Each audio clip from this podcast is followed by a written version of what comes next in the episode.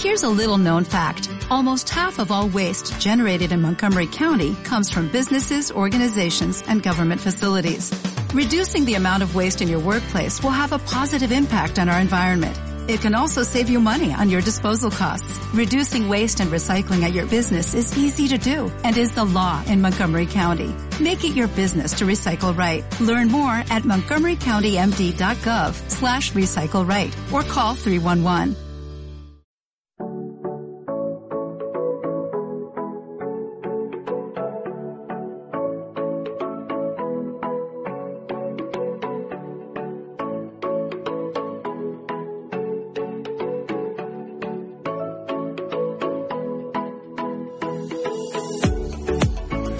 Anécdotas financieras, una visión personal de cómo repercute la economía en nuestro bolsillo.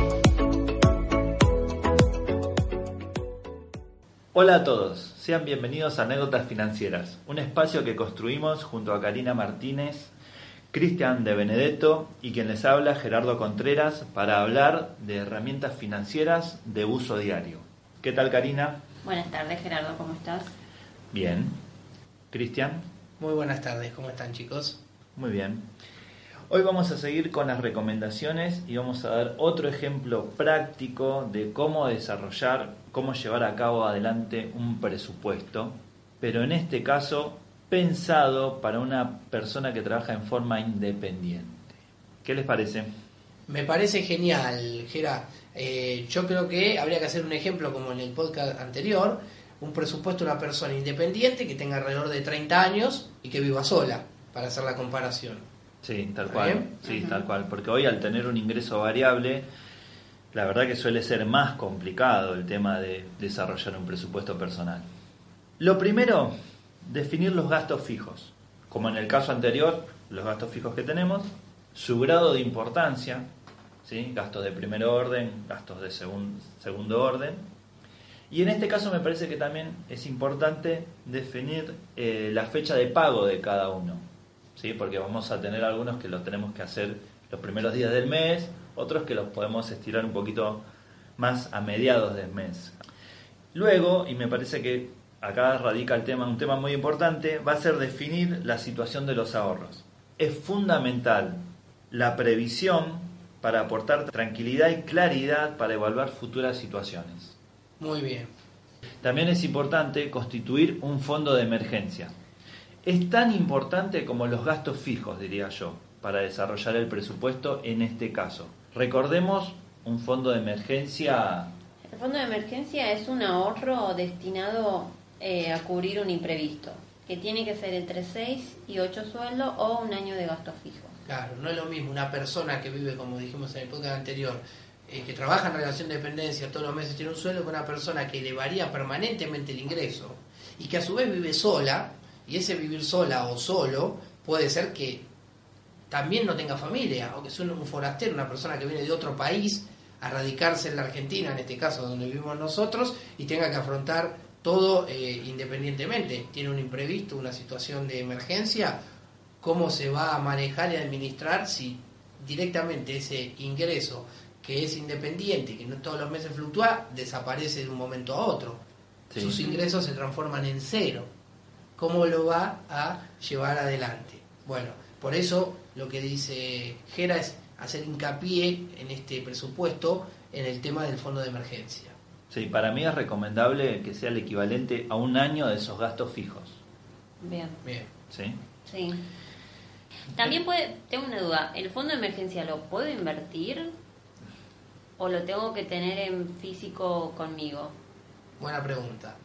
Lo podés invertir, digamos en el episodio anterior también creo que hablamos de eso, lo podés invertir, pero si lo invertís, la herramienta que vas a utilizar para hacer esa inversión te tiene que permitir una liquidez prácticamente inmediata.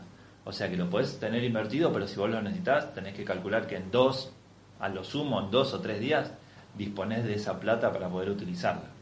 ¿Se entiende? Hace poco, este año, eh, mi tía se quedó sin trabajo y bueno, de un momento a otro se quedó sin plata, más o menos la típica argentina que vivimos todo, que vivimos al día. Y ella tenía plata ahorrada, guardada, pero en un plazo fijo. Y se quedó, ponerle sin trabajo en marzo y el plazo fijo lo cobraba en julio. claro, o sea que no, no tenía el dinero, digamos. Claro. Tenía la plata, pero no tenía Pero la no la posibilidad tenía. de usarla. Por eso el hincapié que hace Gerard en que ese fondo de emergencia, si no está ahorrado en una moneda dura, en el caso de Argentina, sabemos las inflaciones con el peso, pero si está trabajado en una herramienta financiera, tiene que ser una herramienta que tenga liquidez. Y no liquidez a dos, tres meses, liquidez a uno, dos, tres días, como máximo puede ser una semana.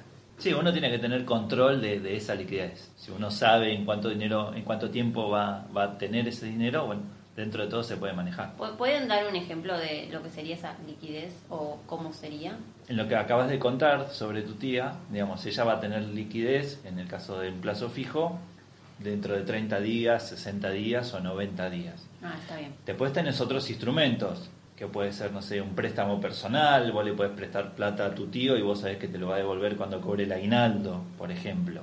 O si invertís en un fondo común de inversión y en, depende la herramienta del fondo, vos tenés acceso a ese dinero por ahí en una semana o a veces en 24 horas. Genial. En el caso del ahorro, va a tener prioridad absoluta al constituir un fondo de emergencia. Recién superado ese estadio, buscaremos otros objetivos de ahorro, Bien. ¿sí? como pueden ser vacaciones, nuevos emprendimientos o crear un fondo de retiro. Recuerden que cuanto más años tengan para crear ese fondo, menor esfuerzo de ahorro se requiere.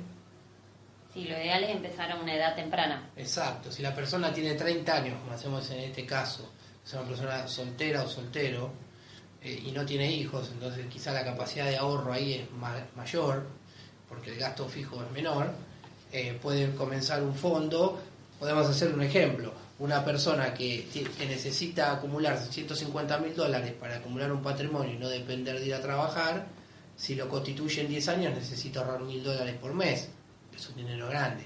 Ahora, si lo quiere constituir a 20 años, necesita 250 dólares por mes. Entonces, si necesitas 30 años, sos muy, muy provisor, ¿cuánto necesitas? Con 100 dólares por mes lo tenés resuelto. Vaya que cambia con el tiempo. ¿eh? Sí. Y bueno, ahí es donde la famosa frase que dice el tiempo es dinero, ¿no? Cuando Claro. Está ahorrado y trabajado, el tiempo es dinero. Eso se ve mucho en las personas cuando ya son grandes y quieren ahorrar para su jubilación o su retiro y ahí se dan cuenta que es muy costoso. Y sí, el Sí. tiempo pasó y necesitan mucho más capital de ingreso para poder llegar a un número que, le, que, le nece- que necesiten en poco tiempo. Tal cual. Ahora vayamos a una pregunta que me hicieron el otro día y que la voy a plantear acá. ¿Cómo separar el dinero para afrontar, para pagar cada una de las categorías del presupuesto? Porque ¿qué pasa? Digamos, si vos haces los pagos a través del banco con la tarjeta de crédito, no hay problema, depositas en tu cuenta y directamente lo vas pagando de ahí. O a través de pago mis cuentas, puede ser un ejemplo. o a través de pago mis cuentas. Pero ¿qué pasa cuando tenés que pagar en efectivo?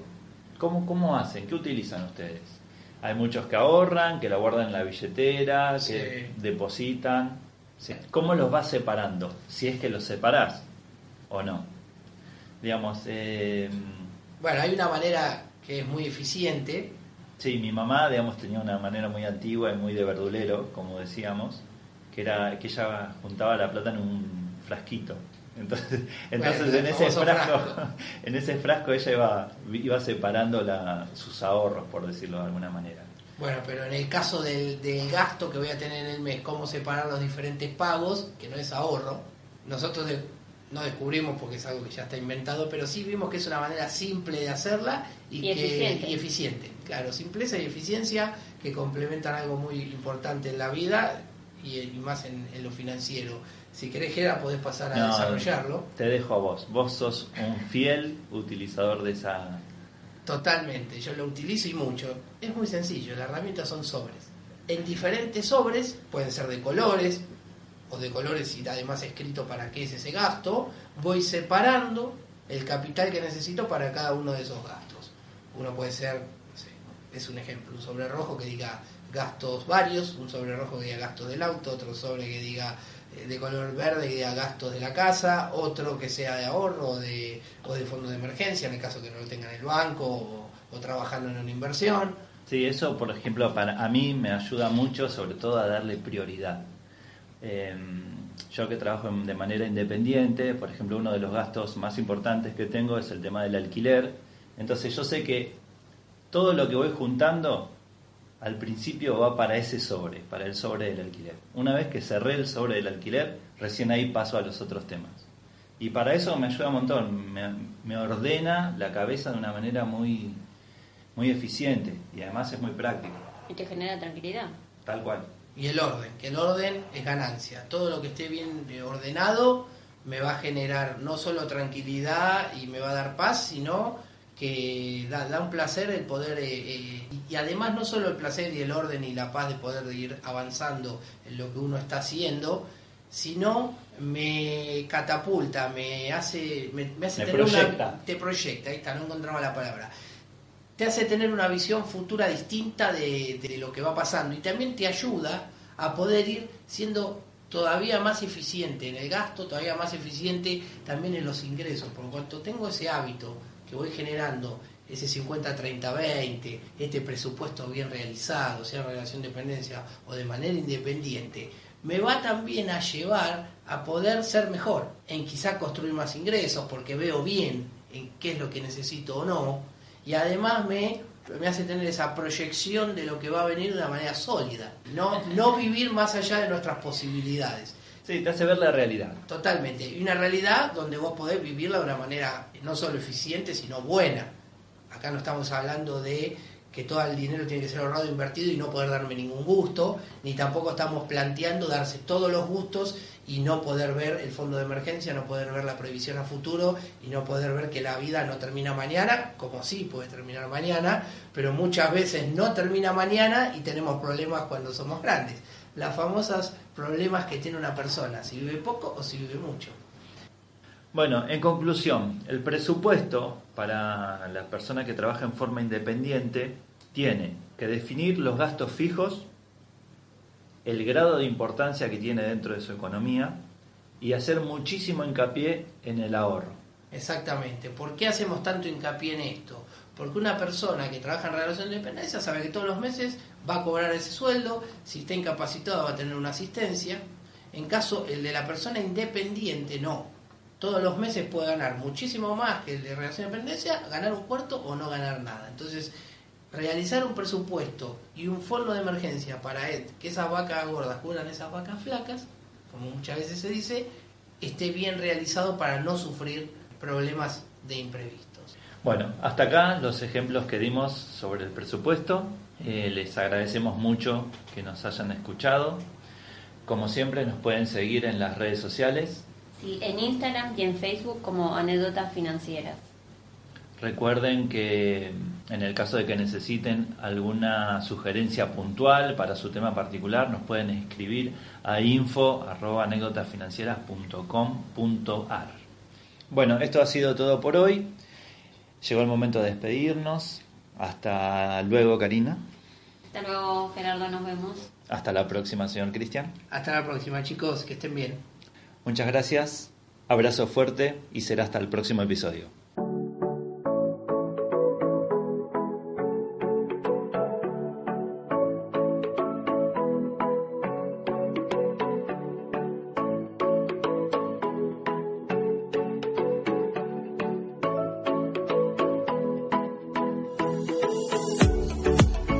Anécdotas financieras, una visión personal de cómo repercute la economía en nuestro bolsillo.